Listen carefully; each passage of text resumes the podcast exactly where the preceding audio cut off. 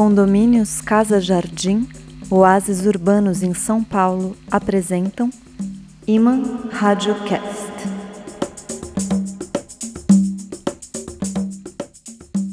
Alô, alô, audiogulosos de todas as delícias radiofamintos do banquete da poesia da eletrolocução levada, do vigor vibrante dos elétricos do éter.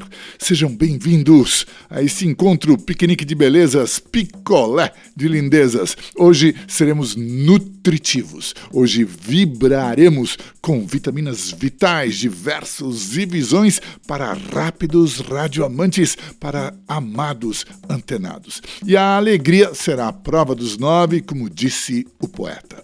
Sejam bem-vindos a esta irradiação de risos celestes. Eu sou Fábio Malavolha e este é o episódio 35 do Iman Radiocast, podcast da mitofábula poesia. Iman Radiocast.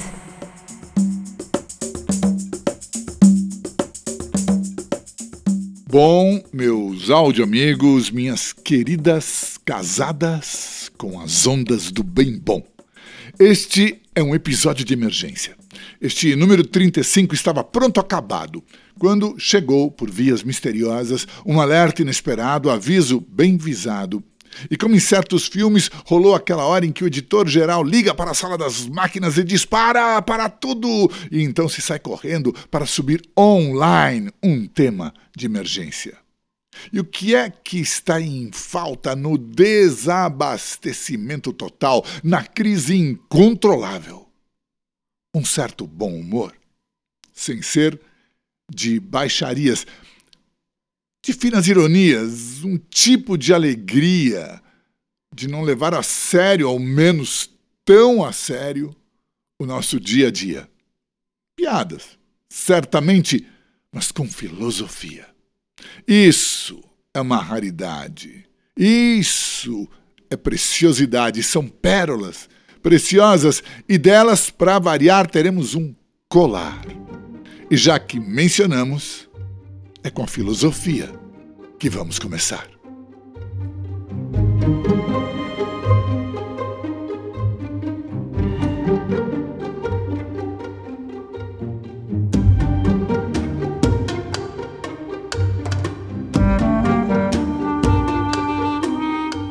Um filósofo da moda marcou um debate com o Mullah Nasruddin.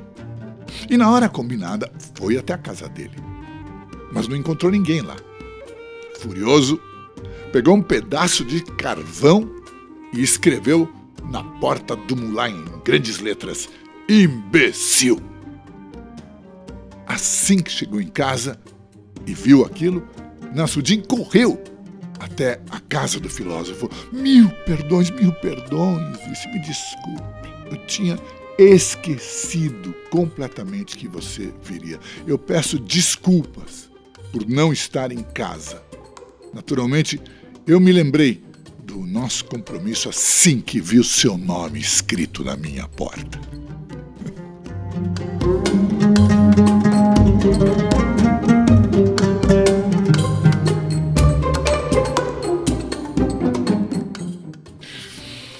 Bom, essa é uma das famosas histórias cômicas do Mullah Nasruddin um sábio das lendas islâmicas que, digamos assim, ensina pelo humor. São histórias, na verdade, muito humildes, como nesta que ouvimos chamada O Debate do Filósofo, onde tudo começa, na verdade, com um pedacinho de carvão. E que me lembrou também algumas das opiniões bastante hilárias do poeta português Fernando Pessoa sobre as especulações do senhor Friedrich Nietzsche, filósofo afamado.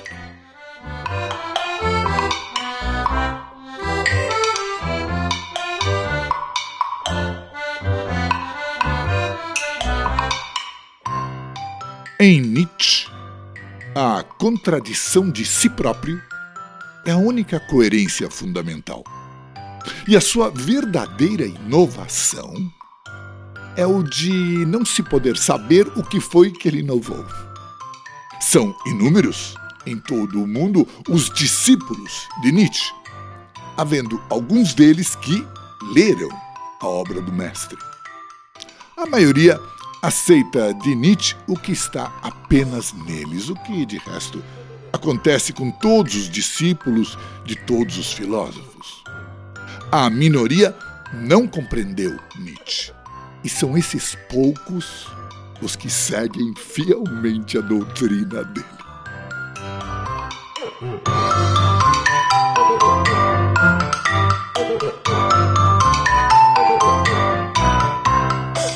Apesar de muito bem escritas, como sempre, essas observações de Fernando Pessoa são, evidentemente, uma acusação. E talvez justificada, porque não são poucos os que esperam da filosofia e dos estudos profundos, de um modo geral, aquilo que eles não podem dar, como se depreende de um conto bastante sutil da tradição derviche, dos sábios esotéricos do Islã.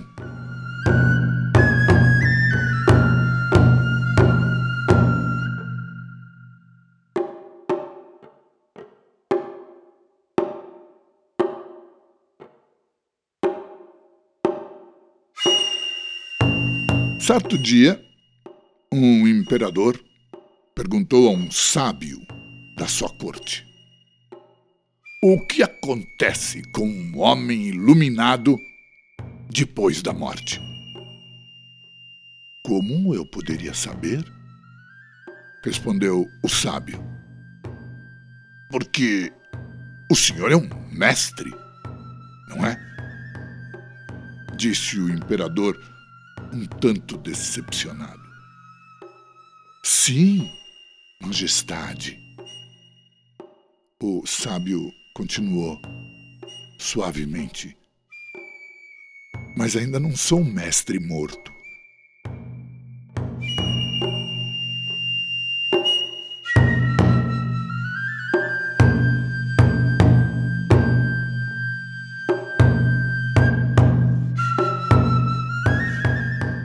Pois é, Podlovers. Especular sobre o desconhecido, se pensamos bem, é uma coisa absurda.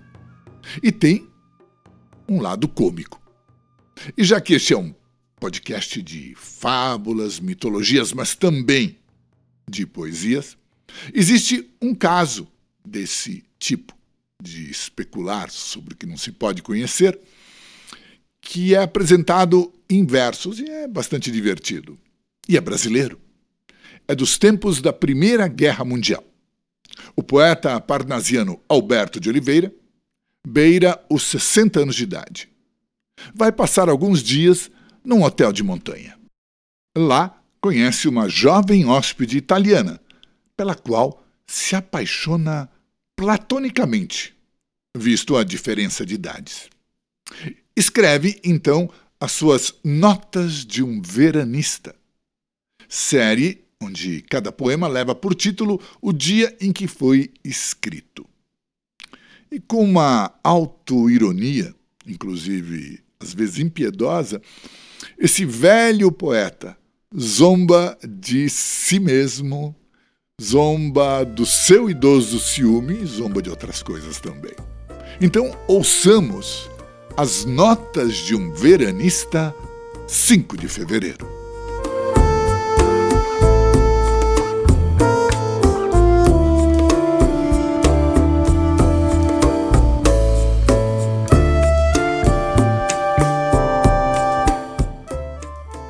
Hora do correio, de quem será? Pergunto a cada instante a carta que lhe veio. Será do noivo? terá noivo, amante.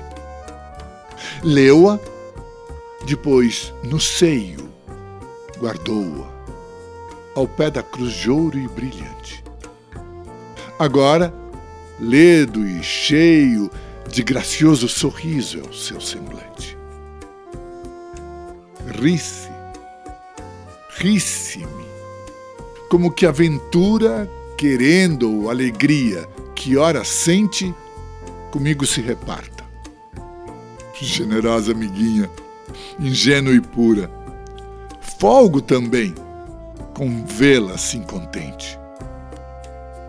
Mas de quem é a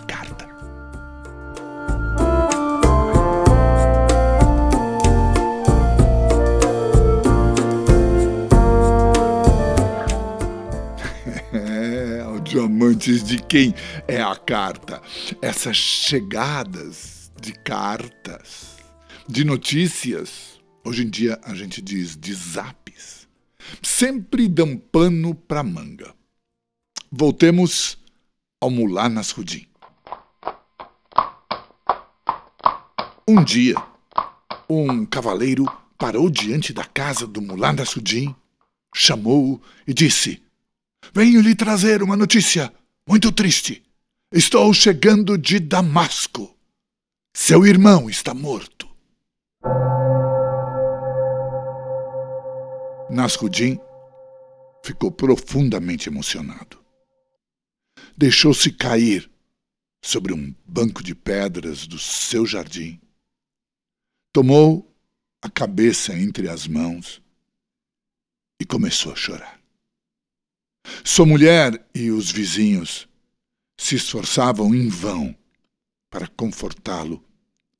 Quando o cavaleiro voltou e disse: Peço que me perdoe. Eu me enganei de casa. Quem morreu foi o irmão de Cassim, que mora lá embaixo. Adeus! E o cavaleiro partiu a galope.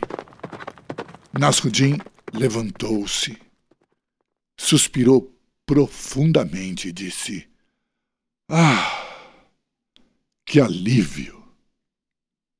Você ficou mesmo muito abalado, comentou um vizinho. Sim, é porque havia uma razão muito séria. Aquela notícia tinha me congelado o sangue. E por quê? Como assim? Por quê? Porque eu jamais tive um irmão. É um absurdo, audioamantes? Talvez não seja. O fato é que nem a morte escapou do implacável olhar do nosso sábio mulá.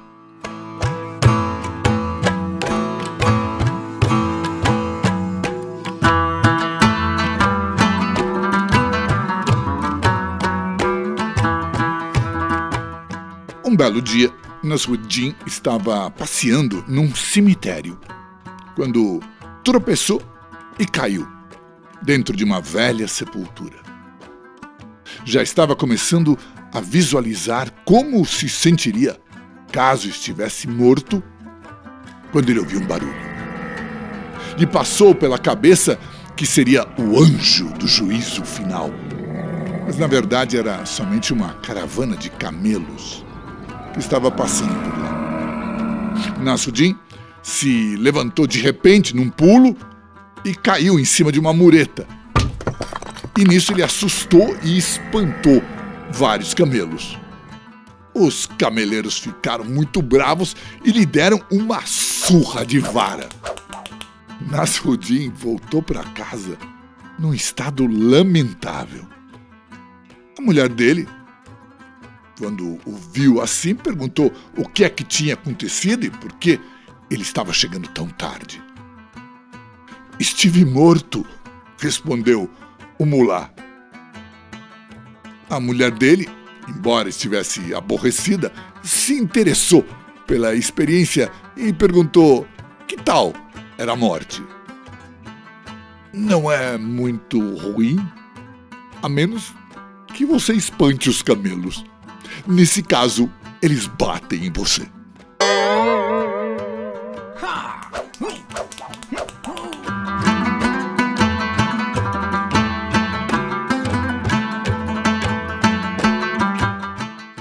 Pois é, audioamantes, eles batem em você. E esse negócio de bater me lembrou uma das histórias sicilianas de Iufá, um tonto um tonto de fábulas, um tonto, mas enorme, muito forte. toda a aldeia onde ele mora, inclusive a mãe dele, zomba dele. Mas no final, Yufá sempre se dá bem. Ítalo Calvino, que coletou as histórias desse personagem, diz que elas fazem parte do grande ciclo do tonto, muito importante na narrativa popular. Vem das tradições dos árabes. E por isso, essas histórias se encontram na Sicília, que as aprendeu diretamente deles. E o nome, Yufá, às vezes é grafado Gilfá, também é de origem oriental. Ouçamos somente o final de uma dessas historietas que podemos chamar de A Sentença do Juiz.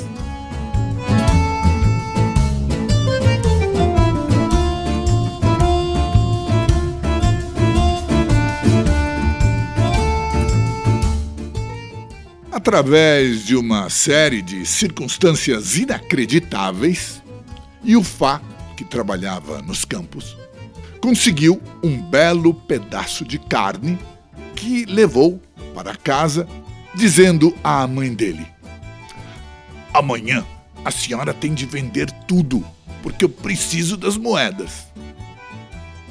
A mãe concordou. Está bem. Amanhã você volta para o campo e eu vendo tudo. Na noite seguinte, quando Yufá voltou para casa, perguntou para a mãe: Vendeu a carne? Sim, forneci fiado para as moscas. E quando nos pagam? Quando puderem. Durante oito dias, Yufá esperou que as moscas lhe trouxessem o dinheiro. Como não o traziam, foi até o juiz. Senhor juiz, quero que seja feita justiça.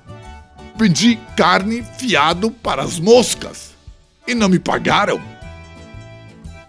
O juiz, que conhecia a fama do tonto, resolveu também tirar a sua casquinha. Tem razão. Minha sentença é esta: que assim que vir uma, está autorizado a matá-la. Justamente Neste instante, pousou uma mosca no nariz do juiz. E o Fá deu um soco esmagador.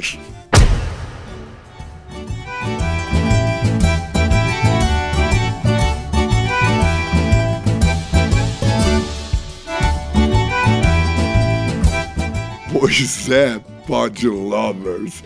Essa história, essa história do soco esmagador, lembra muito também uma das fábulas alegres do Mulá Nasruddin, que se chama justamente Um Tapa.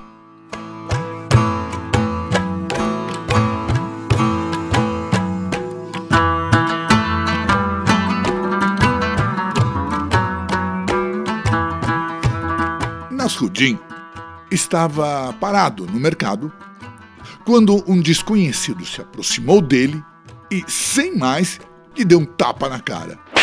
Em seguida disse: Oh, eu pensei que você fosse uma outra pessoa.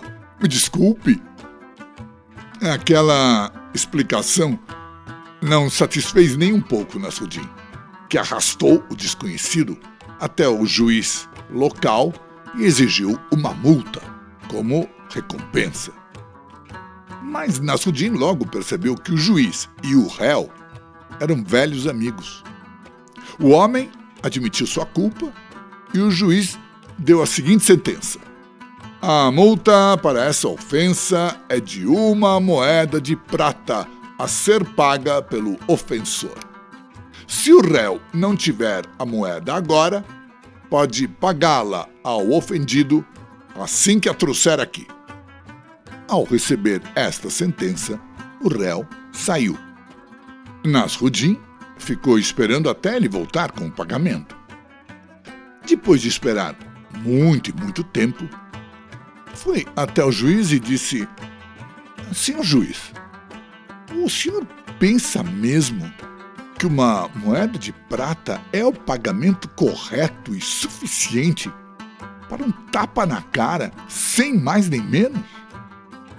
Sem dúvida, respondeu o juiz. Ao ouvir a resposta, Nasruddin virou um magnífico bofetão na cara do juiz e disse: Então o senhor pode ficar com meu pagamento quando o réu voltar com ele.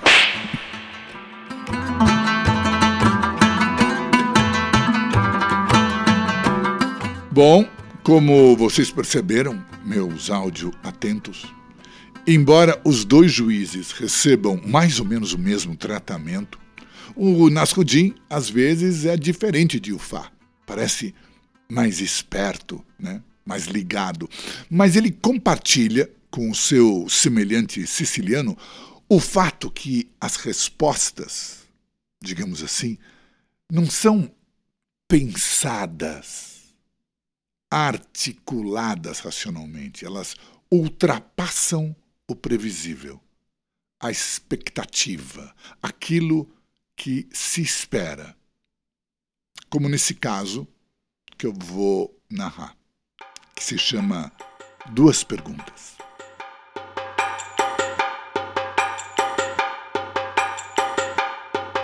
Nasruddin pôs um cartaz em frente da sua casa com estes dizeres: Duas perguntas. Duas perguntas. Respostas para duas perguntas, sejam quais forem, por 300 dinares.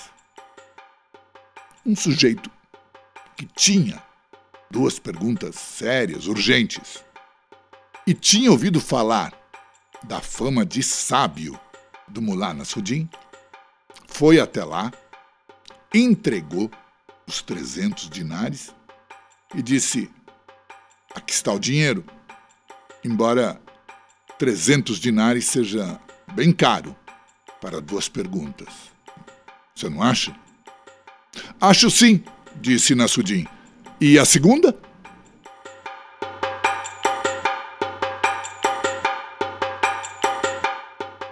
Então, audioamantes, qual é a segunda pergunta? Talvez isso seja mais importante do que se imagina. Enquanto vocês pensam, nós vamos fechando esse episódio de emergência não climática, mas humorística, já que, como diz o sábio ditado, ri melhor quem ri por último. E por último, nós temos aqui um poema do Antônio Carlos de Brito, o Cacaso, célebre entre os poetas marginais, pioneiro dos poetas marginais dos anos 70 e 80, e que ousou brincar inclusive com a gramática da língua portuguesa, onde, entre outras normas, passarinho se escreve com dois S's, a não ser, talvez, neste cacaso.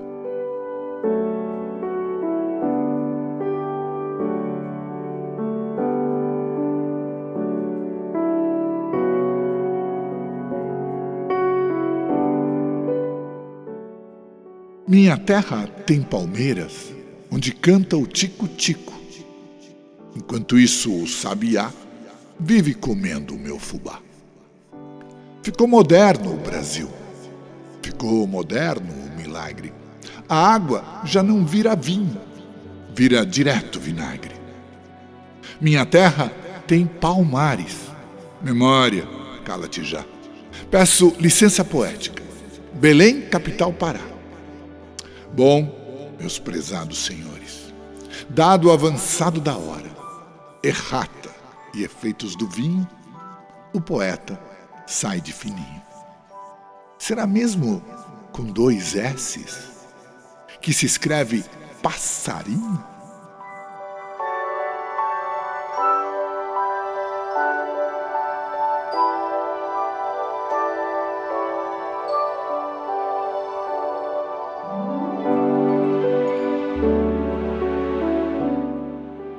E aqui aparece o passarinho com C cedilha, ou Pará capital de Belém e outras coisas de ponta cabeça nesse poema Jogos Florais, para fazer rir em vez de chorar.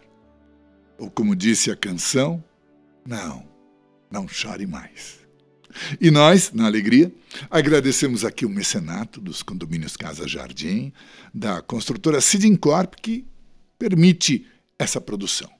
Vocês podem conhecer estas residências lindas no site da construtora www.seedincorp. Esse seed é semente em inglês, é S-E-E-D. seedincorp.com.br. Nesse podcast, como nós sempre dizemos, o negócio é gratidão, então obrigado, Cid Incorp, e obrigado a vocês, audioatentos, que se ligaram, que lembraram do conselho de Charles Chaplin, o iluminado vadio, smile, sorria, ouvindo o som do assobio. Imã Rádio Cast. Aqui ficamos, damos do dial, Duques Digitais, o Iman Radiocast. Está nas plataformas de streaming, Spotify, Anchor, Deezer, Google Podcast, Amazon Podcast e também no site www.imaradiocast.com.br, no qual, além de ouvir esta edição, vocês também encontram na seção Pod escritos os textos, as anedotas, os poemas que foram apresentados. Neste tempo de caras fechadas e gente muito séria, sejamos nós os felizes, sem explicar o porquê, sem entender o porquê. Eu sou Fábio Malavolha e me despeço aqui, desejando que todos fiquem humoristicamente bem. Tchau, tchau.